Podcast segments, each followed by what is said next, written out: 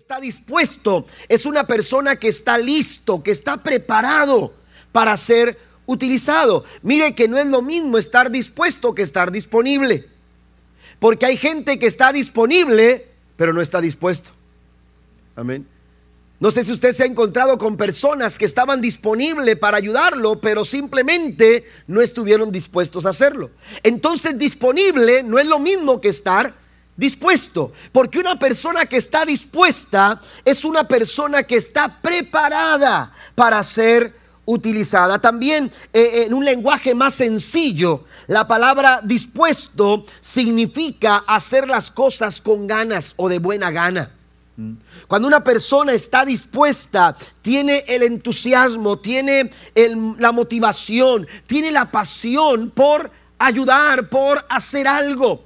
En este sentido, el apóstol Pablo cuando, cuando se refiere a la iglesia de Corinto, en su segunda carta, en el capítulo número 9, versículo 2, la nueva versión internacional señala eh, estas dos definiciones. Mire lo que dice Pablo, porque conozco la buena disposición. Dice Pablo a la iglesia de Corinto, les dice, yo conozco su disposición, conozco la disposición que hay en sus corazones, que ustedes tienen, dice, esto lo he comentado con orgullo entre los macedonios, diciéndoles que desde el año pasado ustedes, los de Acaya, estaban preparados, dice eh, eh, disposición o dispuesto es prepararnos para hacer algo. Eh, la iglesia estaba preparada con anticipación. Desde hace un año, dice Pablo, ustedes ya estaban preparados. Ustedes ya se habían preparado para cualquier percance, para cualquier situación. La iglesia estaba dispuesta. La iglesia había desarrollado un corazón dispuesto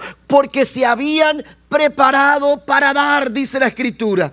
Y sigue diciendo Pablo, y el entusiasmo de ustedes ha servido de estímulo a la mayoría de ellos. Es decir, no solamente estaban preparados para hacer lo que tenían que hacer, sino que también tenían la pasión, tenían el entusiasmo, tenían las ganas, tenían el deseo de esforzarse, aleluya, por hacer lo que se esperaba de ellos. Disposición, estaban preparados, disposición, estaban con entusiasmo. De pronto a María su mundo parecía venirse abajo de un, de, un jalón, en un, en un momento. Y aunque tenía sus inquietudes, ella solo puso a disposición su corazón para lo que Dios quería, quería hacer. ¿Qué haces cuando tu mundo comienza a ser sacudido por lo que Dios dice o por lo que Dios hace? María nos dice que el camino correcto en esos momentos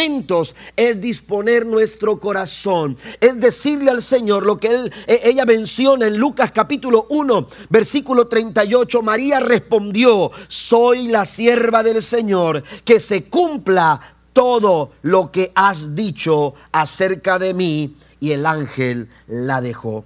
Esa fue la actitud en el corazón de María. Quiero decirte en esta mañana que para lo que Dios quiere hacer en este tiempo contigo, todo lo que necesita es un corazón dispuesto.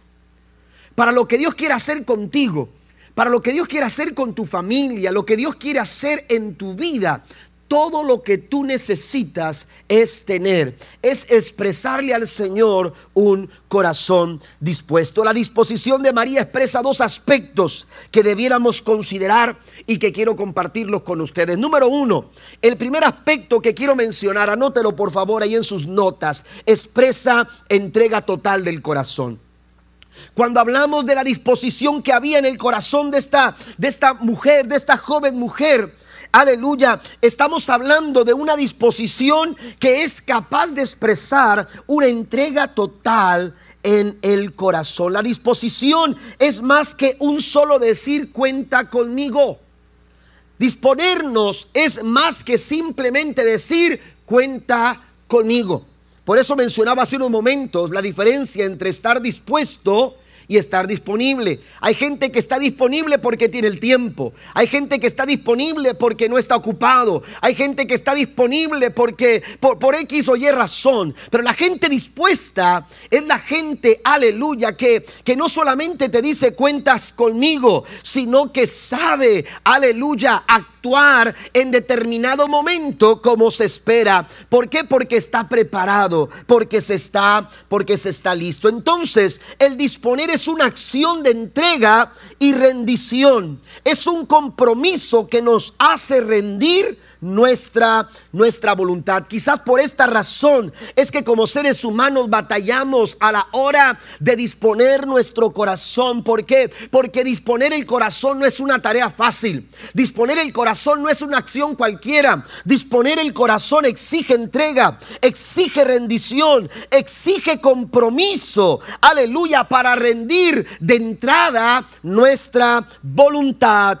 a la voluntad del Señor. Para lo que Dios quería hacer en ese momento con María. Aleluya, esa gran revelación de Dios al mundo. Aleluya, Dios necesitaba que el corazón de María estuviera dispuesto. Y mire, cuando Dios eh, se revela a María de esta manera, no lo hace de una manera eh, casual, no lo hace simplemente por azares, aleluya, de la suerte, no. Dios conocía el corazón de María. Eh, el ángel de, de, Dios, Gabriel, no llega a donde estaba María porque de pronto en, el, en la noche, mientras, mientras visitaba aquella región, encontró una luz encendida en una recámara y de pronto se dio cuenta que era una, una adolescente y, llenaba las características. No, no fue por casualidad. Dios conocía el corazón de María. Y es que Dios conoce tu corazón. Dios conoce mi corazón. Lo más profundo de nuestro ser está, aleluya, a la luz de Dios. Por más que querramos ocultar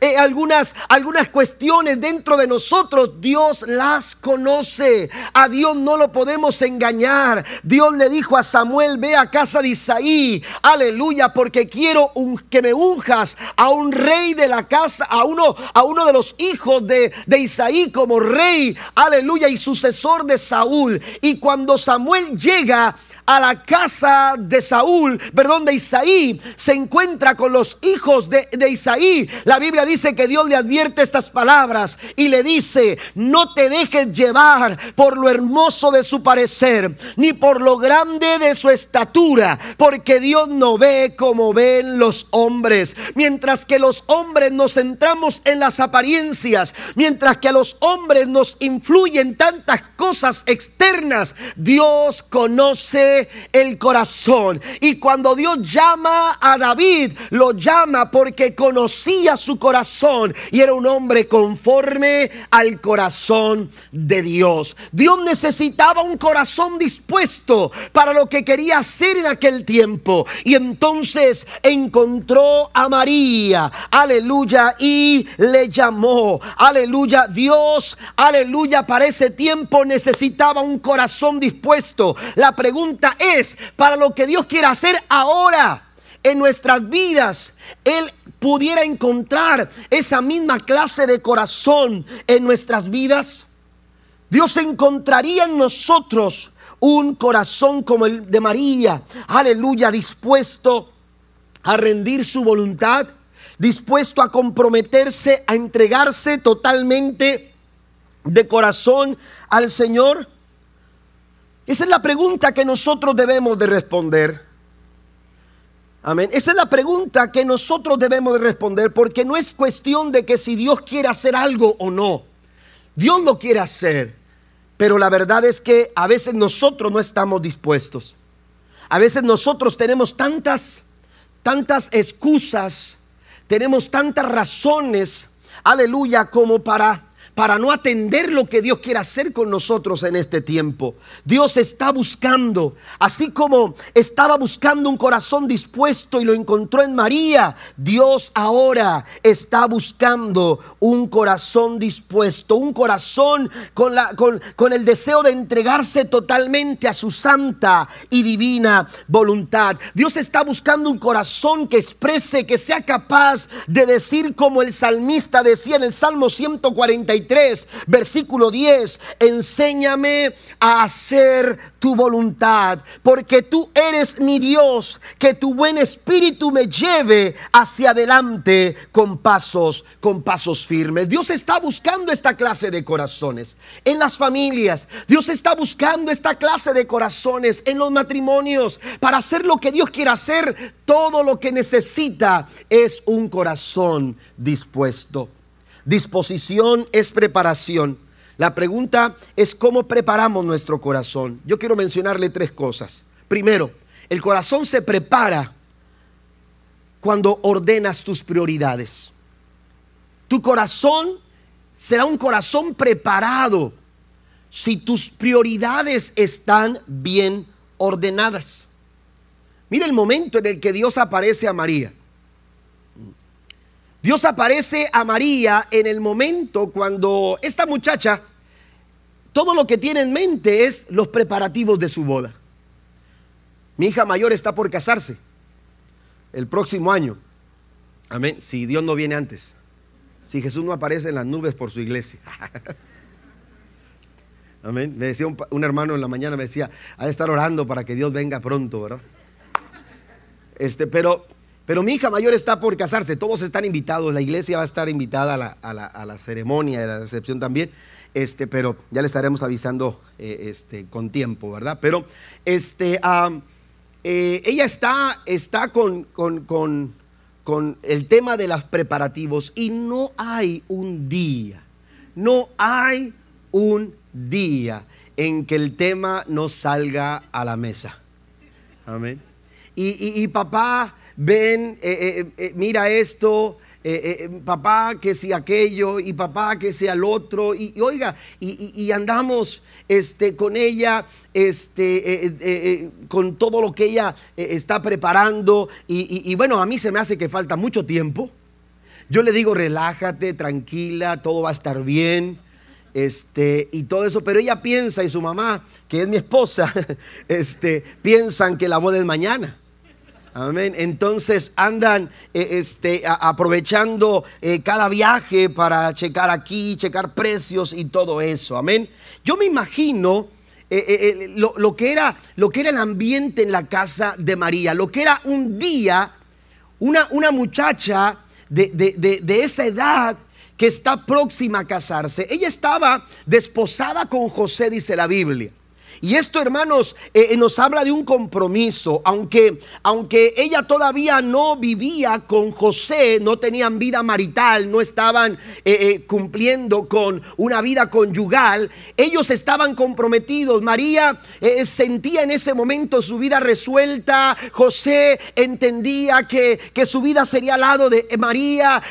todo estaba en, el camino, todo estaba en los planes, todo fluía de acuerdo a a, lo, que, a, lo que estaban ellos planeando. E, entonces, en casa de María, yo no sé si el papá de María eh, estaba en esa misma situación que yo, ¿verdad? Escuchando almuerzas, comes eh, eh, y cenas, estas pláticas y, tienes que hacer esto y tienes que hacer lo otro. Bueno, resulta que, que yo pienso que María estaba enfocada en eso, las pláticas, sus conversaciones, su tiempo se le iba, quizás preparando y preparando y preparando preparando todo lo que tenía que ver con, aleluya, eh, eh, su compromiso matrimonial. Pero de pronto recibe una noticia que inevitablemente le cambió el panorama que tenía por delante. Aleluya, la Biblia dice que cuando, que cuando José se entera, de lo que está sucediendo. Él pensó, aunque no lo hizo, él llegó a pensar en abandonar a María con esta, con esta situación. Momentos como estos llegan a nuestra vida, enfrentándonos a desafíos todos los días que nos, que nos confrontan. Pero ¿sabe qué? Lo maravilloso de todo esto es que esta joven esta joven cuando, cuando vio que todas las circunstancias empezaban a cambiar, ella se dispuso a actuar según sus prioridades. Mire lo que le voy a decir. Los planes de María se empezaron a caer en pedazos, pero sus prioridades quedaron intactas. Sus prioridades quedaron intactas. A pesar del golpe, a pesar de la circunstancia, a pesar de las adversidades, a pesar de los conflictos en su mente, en su pensamiento, ¿cómo es posible? Eh, ¿Cómo va a suceder todo esto? ¿Cómo voy a enfrentar? Eh, ¿Qué van a decir las personas? ¿A dónde todos los preparativos? Muy a pesar de eso, hermano, mire, eh, el mundo se puede venir abajo, pero tus prioridades tienen que estar en el orden indicado. Tienes que estar en orden con, eh, eh, eh, con, tus prioridades. Mire que María evidenció lo que era más importante. ¿Y qué es lo más importante? Aleluya. En la situación, póngase a pensar de María. ¿Qué pudiera haber sido más importante? Aleluya. Su vestido de novia, su vestido blanco. ¿Qué pudiera haber sido más importante? Ya, ya, ya mandamos las invitaciones. ¿Qué pudo haber sido más importante? Oh, ya, se pagó el banquete. Familiares vienen de lejos, eh, ya todo está listo. Oiga, ¿qué era lo más importante en ese momento? Mire, el mundo de María se pudo haber caído en pedazos, pero su prioridad seguía siendo la misma. Y la Biblia dice en el verso número 37, soy la sierva del Señor, 38, perdón, soy la sierva del Señor. Oiga, María mantuvo su prioridad. Muy a pesar de todo, muy a pesar de las circunstancias, ella mantuvo sus prioridades. Ella dijo, yo soy la sierva del Señor. Esto me habla, amados hermanos, de que para María Dios era el primero. Dios estaba por encima de todo los designios divinos. Eso es lo que sucede cuando tú dispones tu corazón para el Señor. Cuando tu corazón está dispuesto para Dios, nada está por encima de Dios. Dios es el primero en tu vida. María, aleluya, evidenció que Dios era el primero en su vida al decir, soy la sierva del Señor. Dios está por encima de mis planes. Dios está por encima de mis proyectos. Dios está por encima incluso, aleluya, de mis, de mis sueños. Usted nunca será capaz de escuchar la quieta voz de Dios llamándole a confiar en lo que Él quiere hacer contigo si no te detienes a poner en claro quién está ocupando el primer lugar en el orden de tus prioridades. ¿Qué es lo que está ocupando el primer lugar en tu vida? La verdad es que a veces, hermanos, estamos llenos de preocupaciones y estamos llenos de conflictos y estamos llenos de, problemas de ansiedad y de estrés. ¿Sabe por qué? Porque nuestras prioridades están equivocadas. Cuando el primer lugar en tu vida es tu trabajo, cuando el primer lugar en tu vida es cualquier cosa menos Dios, con toda razón te vas a preocupar. Con toda razón estás generando tanto estrés. Con toda razón te deprimes aunque, aunque sales a trabajar y consigues el dinero y, y, pagas tus deudas y tienes tu carro y tienes tu casa y tienes comida y tienes tu familia. Si Dios no es el primer lugar en tu vida, con toda razón estás generando preocupación, estás generando ansiedad, estás generando estrés, estás generando todo tipo de conflictos cuando Dios no está en el primer lugar de tu vida. Por eso estamos eh, con una sociedad tan llena, aleluya, de preocupación. ¿Por qué? Porque esta sociedad, aleluya, ha puesto en primer lugar muchas otras cosas. Y han dejado a Dios para después. ¿Mm? Han dejado a Dios para después. Cuando Dios no está ocupando el primer lugar en tu vida. Mire, quiero decir esto y quiero que lo escuche bien, lo deje claro en su mente y en su pensamiento. María no estaba conforme con lo que estaba pasando pero estaba confiada. Ella no estaba conforme quizás con todo lo que... Es más, no entendía muchas cosas. Ella preguntó, eh, ¿qué, sucede? ¿Cómo, ¿Cómo es que pueda suceder esto? Había inquietudes en su corazón, pero su confianza iba más allá. Su confianza pudo más que sus inquietudes. Su confianza pudo más, aleluya, que su falta de entendimiento. Su confianza la llevó a dar un paso más hacia adelante y decir, si Dios quiere hacer esto conmigo, aquí está mi vida, aquí está mi corazón aquí estoy yo para lo que Dios quiera hacer. Le entrego todo lo que soy al Señor porque Él es el primero. Yo soy su sierva. Den un aplauso fuerte al Señor en esta, en esta mañana. Al final de todo, quiero decirle, usted piensa, usted habla, usted actúa, usted toma decisiones en base a lo que es más importante en su vida. Lo que usted genera en sus pensamientos, lo que usted genera en sus conversaciones, la forma en que usted, aleluya, eh, actúa eh, con las personas a su alrededor, lo que usted hace, las decisiones que usted toma están basadas en lo que es más importante. En lo que es más importante en su vida.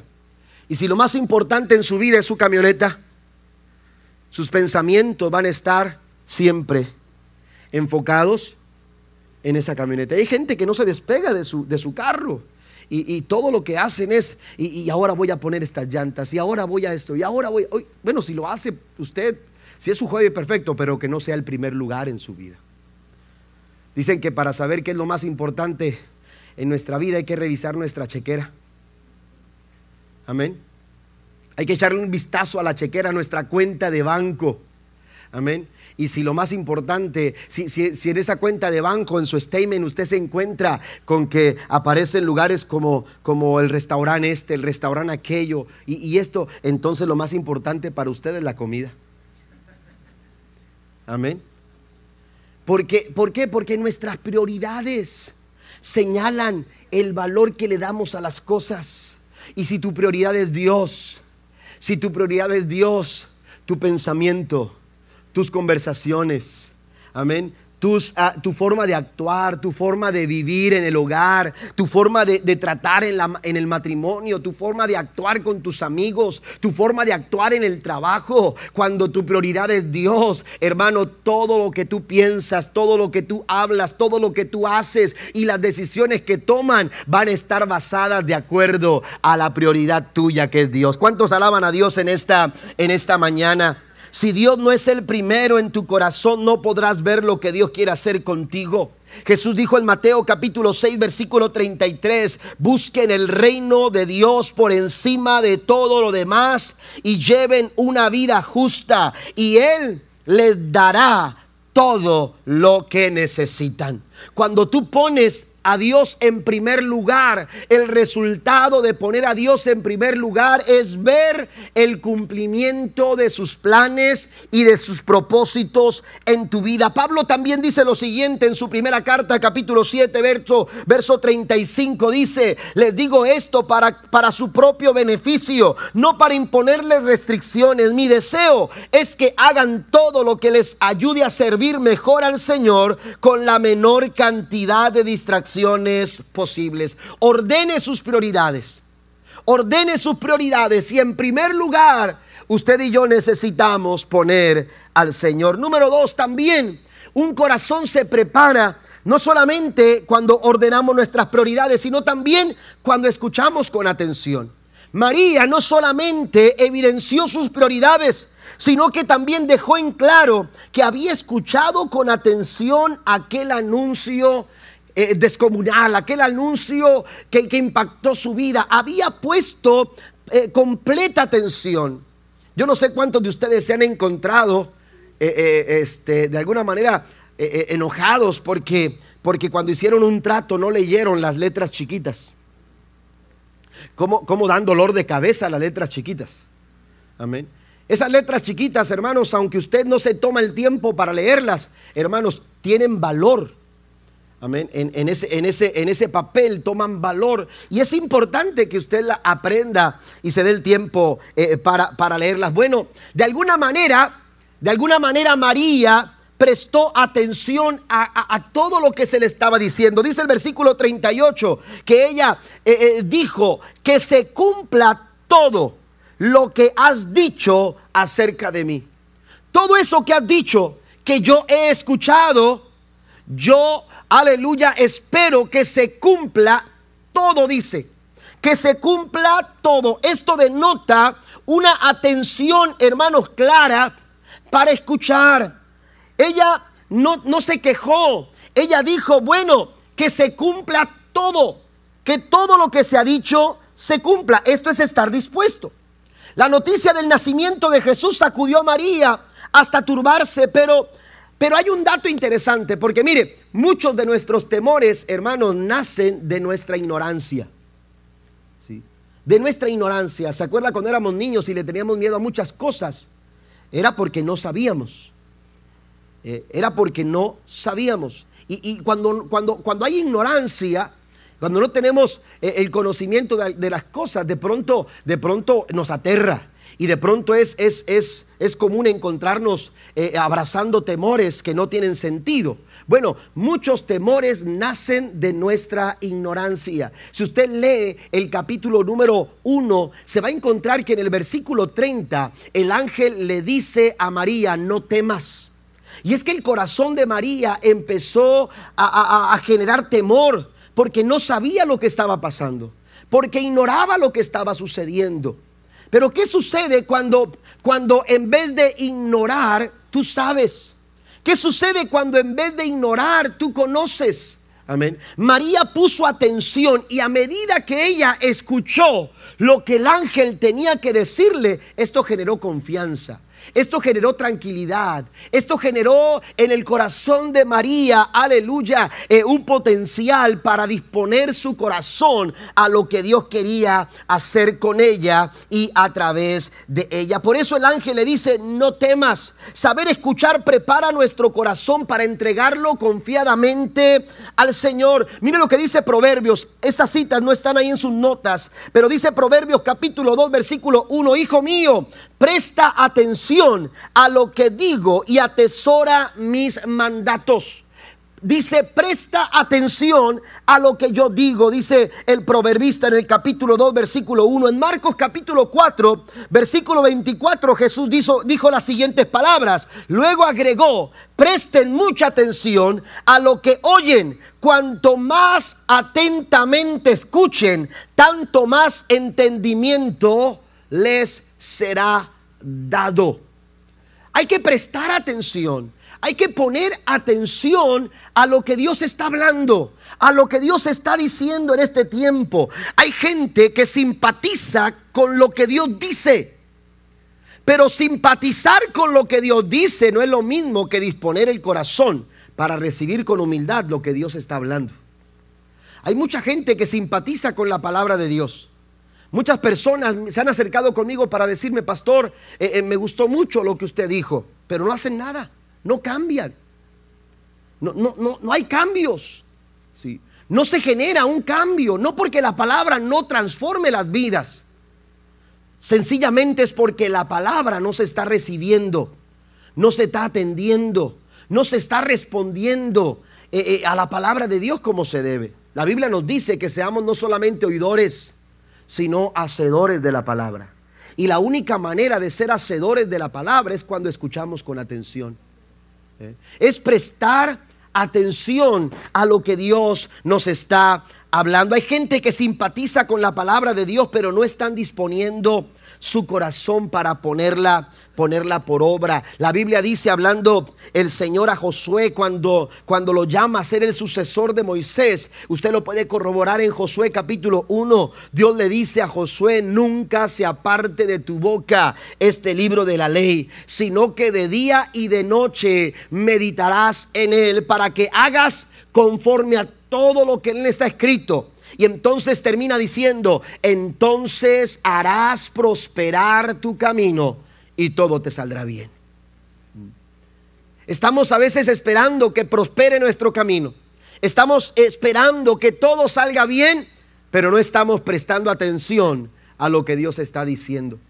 Los temores llegan a nuestra vida, iglesia, cuando nosotros no estamos poniendo atención a lo que Dios está hablando, porque la ignorancia genera, genera temor. El temor nos hace perder el rumbo, el temor crea en nuestros pensamientos ideas equivocadas, el temor nos hace aceptar mentiras que el enemigo siembra como si fueran verdades. Nos dejamos llevar por lo que sucede pensando que todo está perdido, pero cuando escuchamos con atención lo que Dios Dios nos dice en su palabra, entonces sabemos. Y, este término lo utiliza el apóstol Pablo en Romanos capítulo 8, versículo 28 para decirnos lo siguiente. Y sabemos que Dios hace que todas las cosas cooperen para el bien de quienes lo aman y son llamados según el propósito que Él tiene para ellos.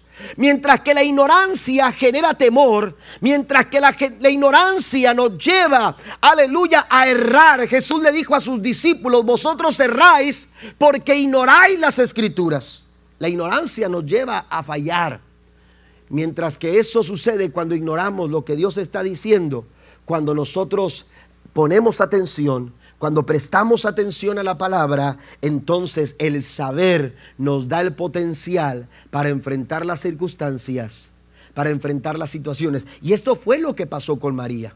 María, hermanos, puso atención a lo que Dios estaba hablando, de tal forma que ella, aunque no quedaba conforme, ella quedó confiada. Yo no estoy conforme con este dolor que tengo, pero estoy confiado de que estoy en las manos del Señor.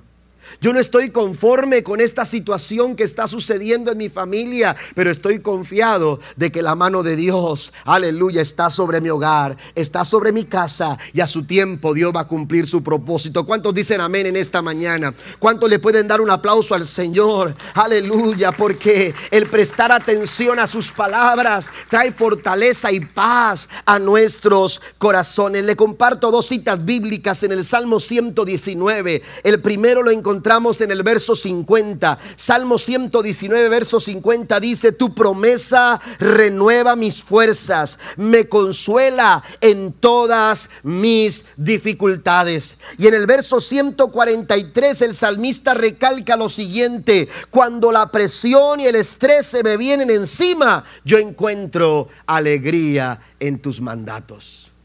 Qué importante es prestar atención a lo que Dios está diciendo. E, e, esta mujer, María, dijo, dijo, yo soy tu sierva. Amén. Pero también dijo que se cumpla todo lo que se ha dicho acerca de mí. Pero también hay una tercera acción. Hay una, hay una tercera acción que nos lleva a preparar nuestro corazón. Y esta tiene que ver con actuar con devoción. Actuar.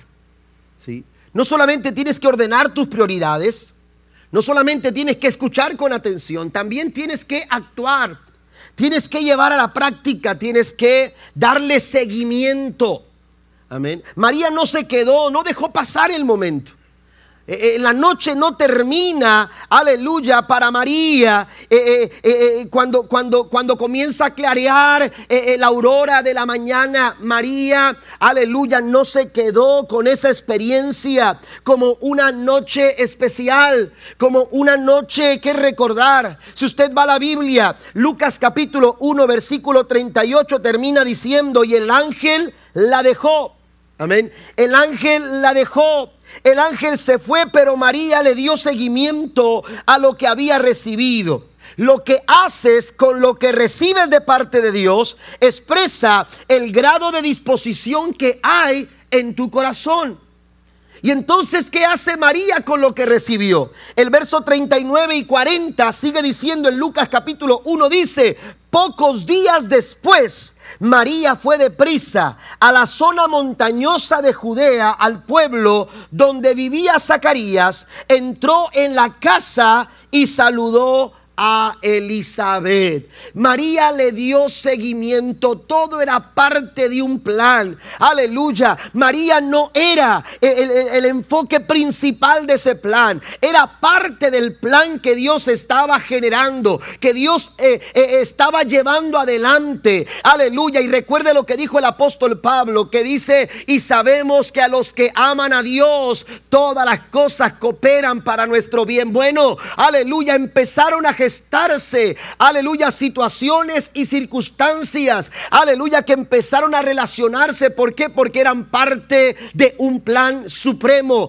de un plan mayúsculo, de un plan mayor. Y es que, aleluya, Elizabeth también habría de ser parte de ese plan. La semana pasada el hermano Mailago nos compartía, aleluya, sobre eh, Juan el Bautista. Y en Juan el Bautista, aleluya, se vio el cumplimiento de las profecías que Dios había, había dado, aleluya, como un anticipo de la llegada del Mesías. Yo soy la voz que clama en el desierto.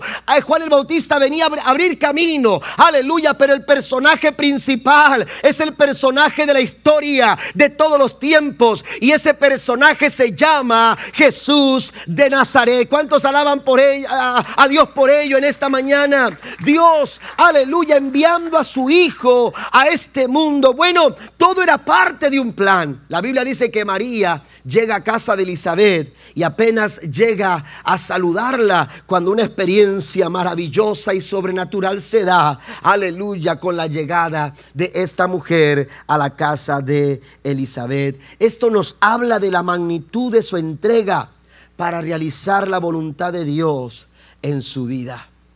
Dios está buscando esta clase de corazones que sean capaces de entregarse totalmente, sin reservas, sin condiciones.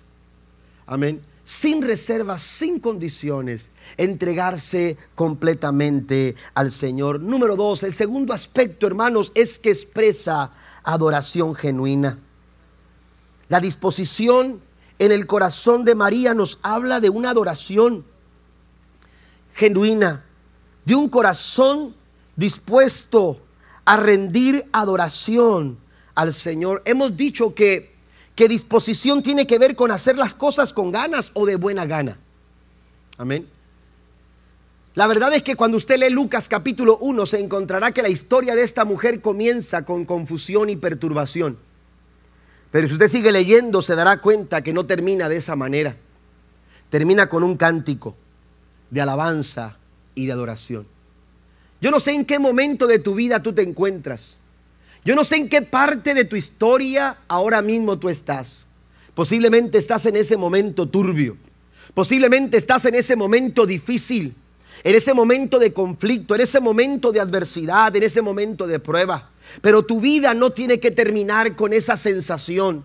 Tu vida no, tu historia, la historia de tu día, la historia de tu vida no tiene por qué terminar con esa sensación. María, su historia comenzó, aleluya, con turbulencia y perturbación, pero termina con un cántico de alabanza y de adoración, una canción de reconocimiento de quién es Dios. Lucas nos comparte los siguientes versículos de ese capítulo 1 de Lucas. Si usted va conmigo ahí en sus notas, en el verso 46 en adelante dice más, dice María respondió, oh cuánto alaba mi alma al Señor, cuánto mi espíritu se alegra en Dios mi Salvador, pues se fijó en su humilde sierva y de ahora en adelante todas las generaciones me llamarán bendita pues el poderoso es santo y ha hecho grandes cosas por mí. Él muestra misericordia de generación en generación a todos los que le temen. Su brazo poderoso ha hecho cosas eh, tremendas. Dispersó a los orgullosos y a los altaneros, a príncipes derrocó de sus tronos y exaltó a los humildes.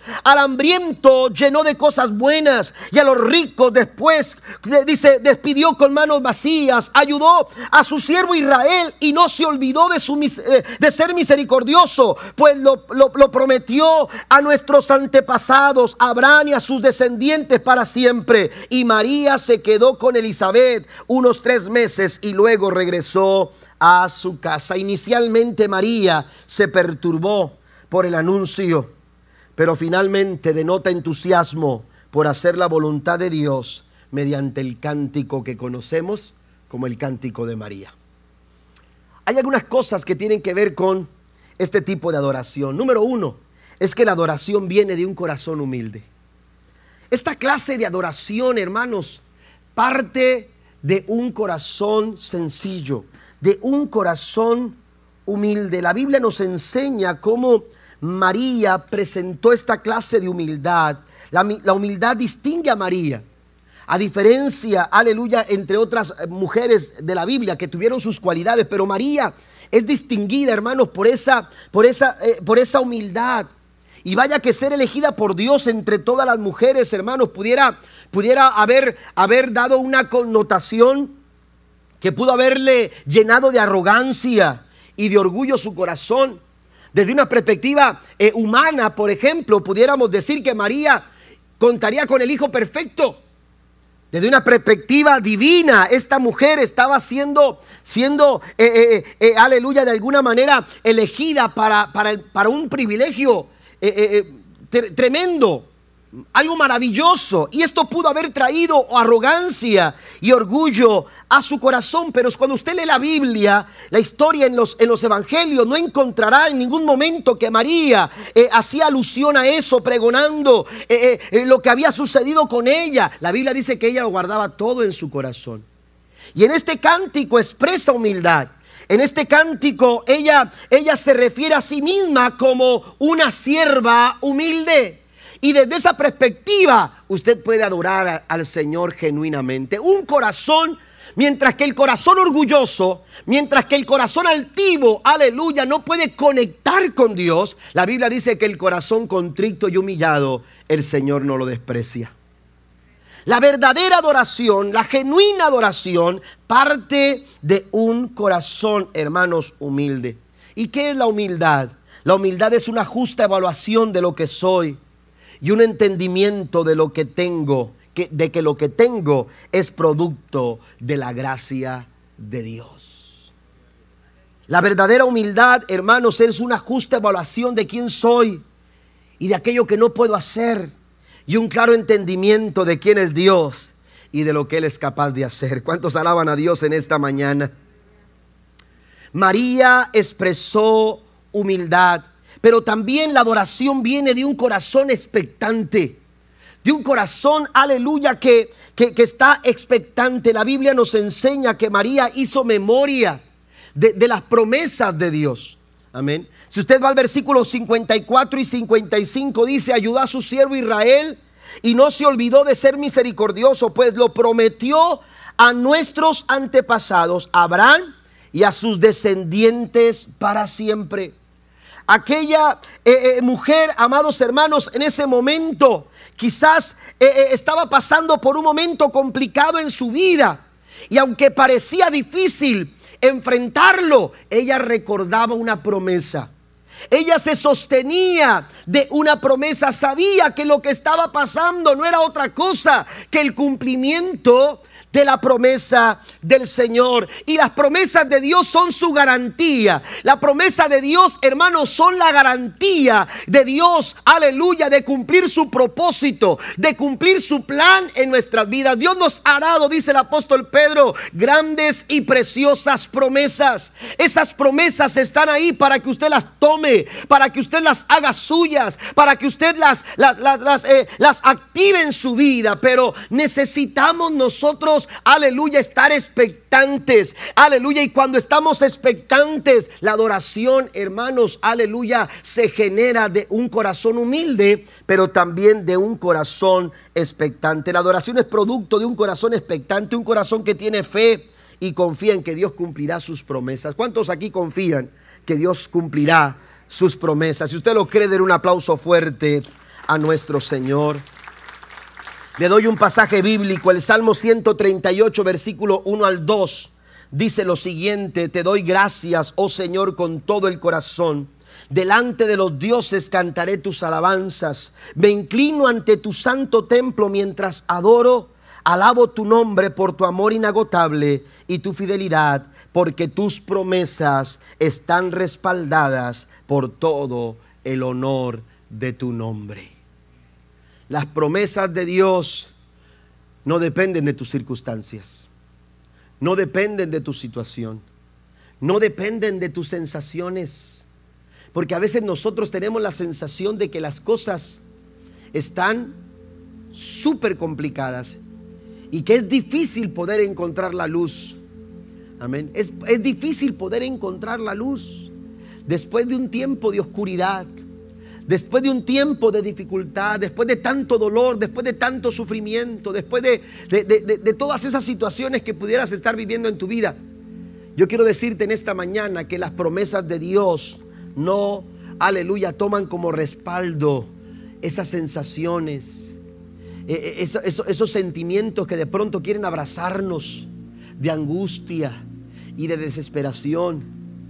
Las promesas de Dios están respaldadas en el honor de su nombre. Están respaldadas por aquel que las ha dicho. Dios nos ha dado su palabra y su palabra no cambia porque Él nunca cambia. Él es el mismo de ayer, Él es el mismo de hoy y es el mismo de mañana. ¿Cuántos dicen amén a esto? Él no ha cambiado. Él sigue siendo el mismo. Y Él sigue respaldando cada una de sus promesas. Así que la adoración parte o viene de un corazón humilde, de un corazón expectante, un corazón que se mantiene viendo, aleluya, viendo lo que Dios, aleluya, ha dicho que hará. Aleluya, Abraham dice la escritura, dice que se sostenía viendo al invisible. Nosotros tenemos que confiar y tenemos que creer que Dios, aleluya, se encargará de cumplir su promesa. Quizás no en tu tiempo, quizás no en mi momento, pero sí en el tiempo perfecto de Dios y tenemos que estar expectantes. No baje su expectativa por el problema que está pasando. No, no, no, no baje su expectativa por, por la situación ahora mismo que estás, eh, que estás, que, por la cual estás atravesando. Mantén tu expectativa puesta en el Señor. La Biblia dice que los que miraron a Él fueron alumbrados y sus rostros, dice, no fueron avergonzados. Mantenga su expectativa. Y, cuando estamos en expectativa, la adoración fluye. La adoración se genera. Y por último, hermanos, la adoración viene de un corazón obediente. La adoración viene de un corazón que obedece. Me gusta mucho cómo termina el verso 38 porque indica algo más que simplemente un cambio de tiempo. Mire que después de que María respondió, soy la sierva del Señor, que se cumpla todo lo que has hecho acerca de mí, lo que has dicho acerca de mí. Dice el versículo 38 al final, y el ángel la dejó. Ya no había más. Amén. Ya no había más preguntas, ya no había más queja, ya no había más inquietudes. El ángel se fue. El ángel se fue. Ya no hubo más esto me habla de, de la obediencia que, que se encontró en el corazón de esta mujer. Porque a pesar de estar quizás preocupada por las palabras de este ángel, la respuesta de María muestra una gran fidelidad. No teniendo miedo de expresar sus preguntas, pero al final elige la obediencia.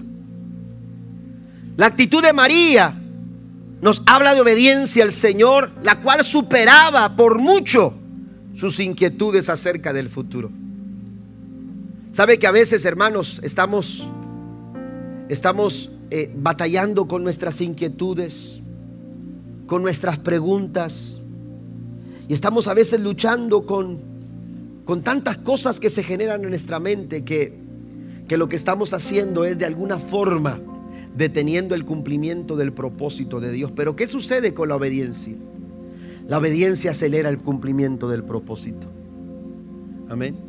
La obediencia genera una, una, una, forma, hermanos, de acelerar lo que Dios quiere hacer en nuestras vidas. ¿Qué pasó con el pueblo de Israel en el desierto? Dios nos pudo haber llevado de Egipto directamente a conquistar la tierra prometida. Pero eran tan desobedientes, eran tan duros de corazón, porque, porque la contraparte de, disponer el corazón es endurecer el corazón. Y hubo tanta dureza en el corazón de Israel que Dios tuvo que llevarlos 40 años por el desierto. Un corazón obediente, hermanos, acelera el cumplimiento del propósito de Dios. Y lo que sucede con María es que ella obedeció. María, hermanos, aleluya, aplicó lo que todavía no se escribía. Si usted va a Romanos capítulo 12, versículo 1, se encontrará que Pablo habla de, de, ofrecer nuestro sacrificio, nuestro cuerpo en sacrificio vivo y santo, agradable a Dios, que es nuestro culto racional. Esto todavía no se escribía. Y María, hermanos, ya lo estaba aplicando en su vida por la obediencia. Dios está buscando corazones obedientes que le honren a Dios. Porque la obediencia honra a Dios. ¿Cómo se siente usted cuando su hijo obedece? ¿Qué, se genera en su corazón cuando usted ve que su hijo es un hijo obediente? Pues imagínese en el corazón de Dios. Esto es adoración. Dios se agrada cuando nosotros obedecemos. Porque la genuina adoración, hermanos, parte de un corazón que es capaz de obedecer. Romanos 12.1 dice, por lo tanto, amados hermanos, les ruego que entreguen su cuerpo a Dios por todo lo que Él ha hecho a su favor de ustedes. Que sea un sacrificio vivo y santo, la clase de sacrificio que a Él le agrada. Esa es la verdadera forma de adorarlo. ¿Sabe que encontré que la palabra dispuesto en un término hebreo, kun, significa estar erguido, listo, esperando una orden? Una persona dispuesta, según este término griego, perdón, hebreo, quiere decir que está de pie, como quien espera que se le den indicaciones, que se le dé una orden para obedecerla. Eso es lo que sucede cuando estamos dispuestos. En obediencia nosotros estamos listos diciéndole al Señor estoy preparado para ser utilizado. María, María, aleluya, presentó esa clase de disposición a tal punto, hermanos, o a tal grado que Dios encontró un instrumento listo para ser utilizado. La disposición es adoración y la adoración genera, aleluya, se genera de un corazón obediente. Estoy terminando. Primera de Samuel capítulo 15 versículo 22 dice, pero Samuel respondió, ¿qué es lo que más le agrada al Señor? ¿Qué es lo que más le agrada a Dios? ¿Tus ofrendas quemadas y sacrificios? ¿O que obedezca su voz? Escucha, la obediencia es mejor que el sacrificio y la sumisión es mejor que ofrecer grasos, grasa de carneros. La obediencia le agrada a Dios más que cualquier sacrificio que pudiéramos nosotros hacer. Póngase de pie conmigo, por favor. Dios tiene grandes planes para usted como los tuvo para aquella joven, aquella joven judía de nombre María. Es inevitable preguntarnos qué hubiera sucedido si ella no hubiese respondido de la manera en que la conocemos. Pero la cuestión ya no es, ya no se trata de la disposición de María. La cuestión es que ahora Dios está buscando un corazón dispuesto. La pregunta es si Dios lo encontrará en esta mañana entre nosotros. ¿Habrá un corazón dispuesto para Dios en esta mañana?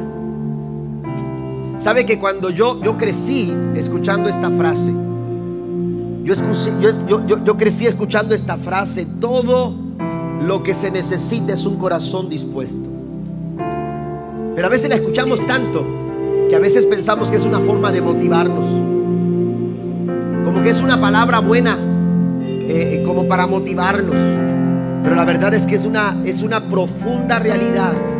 Dios todo lo que necesita es un corazón dispuesto. Yo era joven, como María nos lo dice a través de su ejemplo. Todo lo que Dios necesita para hacer lo que Él quiere hacer es un corazón dispuesto. Eso es lo que nos dice María. ¿Parece complicado? ¿Parece difícil? Preguntémosle a María. Veamos lo que sucedió. ¿Parece difícil para ti? ¿Parece complicado resolver esa situación? Dios está diciendo, todo lo que necesito es tu corazón dispuesto. Y si tu corazón está dispuesto, yo puedo resolver lo que tú no has podido resolver. Y si tu corazón está listo, yo puedo hacer lo que tanto se te ha complicado a ti. ¿Usted lo cree en esta mañana? ¿Sabe lo que dice la escritura en el Salmo 108, versículo 1? Hablando el salmista, él dice, mi corazón está dispuesto, Dios. Cantaré y entonaré salmos. Esta es mi gloria. Hombres en la Biblia que simplemente le dijeron al Señor, estoy listo, estoy dispuesto, haz lo que tengas que hacer, aquí te entrego mi corazón, aquí está mi vida. ¿Por qué no